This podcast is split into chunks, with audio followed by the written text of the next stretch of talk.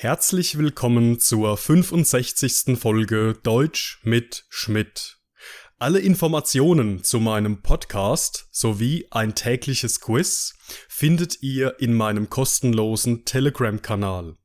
Alle Podcast-Folgen inklusive der Vokabellisten, Transkripte und Arbeitsblätter können auf meiner Patreon-Seite heruntergeladen werden.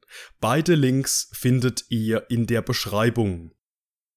Heute geht es in meinem Podcast um die Wörter verzetteln, und schäbig, wir starten.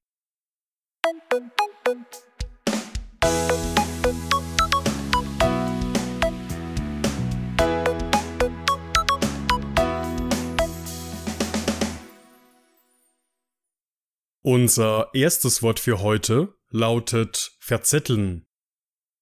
Verzetteln, Da du momentan keine Arbeit hast, solltest du dein Geld nicht so leichtfertig verzetteln. verzetteln, Verzettele deine Energie nicht mit solch unwichtigen Details. verzetteln, Bei diesem komplexen Projekt müssen wir aufpassen, dass wir uns nicht verzetteln. verzetteln, Es ist wichtig, dass du dich nicht verzettelst und stattdessen auf die wichtigen Dinge konzentrierst. verzetteln, Verzetteln ist ein Verb, das man in zwei verschiedenen Situationen verwenden kann. Im ersten Beispielsatz geht es um einen gut gemeinten Ratschlag. Da du momentan keine Arbeit hast, solltest du dein Geld nicht so leichtfertig verzetteln. In dieser Situation trägt das Verb verzetteln die Bedeutung von leichtsinnig ausgeben, vergeuden oder verschwenden. Auch in unserem zweiten Beispiel benutzt man verzetteln in eben dieser Bedeutung. Verzettele deine Energie nicht mit solch unwichtigen Details bedeutet demnach, dass man seine Energie nicht mit unwichtigen Kleinigkeiten vergeuden, verschwenden oder sinnlos verbrauchen soll. Im dritten Beispielsatz bekommt unser heutiges Verb eine andere Bedeutung. Bei diesem komplexen Projekt müssen wir aufpassen, dass wir uns nicht verzetteln. Verwenden wir das Verb verzetteln mit dem Reflexivpronomen sich und ohne ein bestimmtes Objekt, heißt es, dass man sich gedanklich in Kleinigkeiten verliert, anstatt sich um die wichtigen Dinge zu kümmern. Und auch im vierten Beispiel benutzen wir verzetteln in dieser Funktion, auch hier mit dem Reflexivpronomen sich. Es ist wichtig, dass du dich nicht verzettelst und stattdessen auf die wichtigen Dinge konzentrierst. Bedeutet demnach, dass man sich nicht um nebensächliche Details kümmern, sondern den Fokus auf das Hauptproblem richten solle.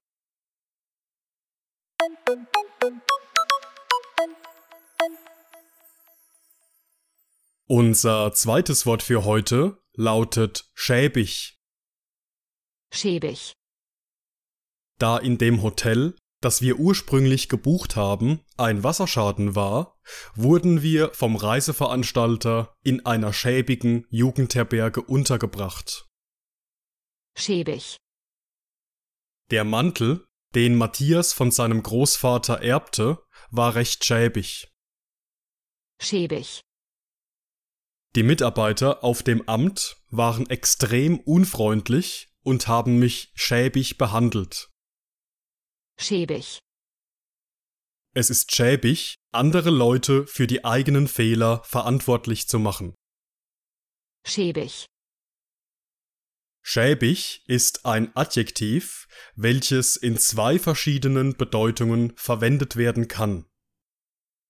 Das erste Beispiel handelt von einer schäbigen Jugendherberge. In dieser Situation hat das Adjektiv schäbig eine ähnliche Bedeutung wie abgenutzt, dreckig, schmutzig, schmuddelig und unsauber. Verwendet man das Adjektiv, um Örtlichkeiten wie Häuser, Gebäude, Räume, Zimmer und Gärten oder Parks zu beschreiben, schwingt die Bedeutung von ungepflegt, marode und verwahrlost immer mit. Der Mantel, den Matthias von seinem Großvater erbte, war recht schäbig, lautet unser zweiter Beispielsatz. Auch hier hat schäbig eine ähnliche Bedeutung wie im ersten Beispiel. Wenn man das Adjektiv schäbig im Kontext von Kleidungsstücken, Textilien oder Stoffen verwendet, bekommt es die Bedeutung von schmierig, unrein, abgenutzt oder stark gebraucht. Im dritten Beispielsatz geht es um einen Kunden, der das Verhalten der Mitarbeiter eines Amtes als sehr unfreundlich empfunden hat. Der Kunde sagt, sie hätten ihn schäbig behandelt. Verwendet man das Adjektiv schäbig in Situationen, in denen es um ein bestimmtes Verhalten geht, bekommt es die Bedeutung von respektlos, unehrenhaft, unmoralisch und gemein. Und auch im letzten Beispiel hat schäbig diese Bedeutung. Es ist schäbig, andere Leute für die eigenen Fehler verantwortlich zu machen. Bedeutet demnach also, dass es unmoralisch, verwerflich, gehässig und gemein ist, andere Menschen für die eigenen Fehler verantwortlich zu machen.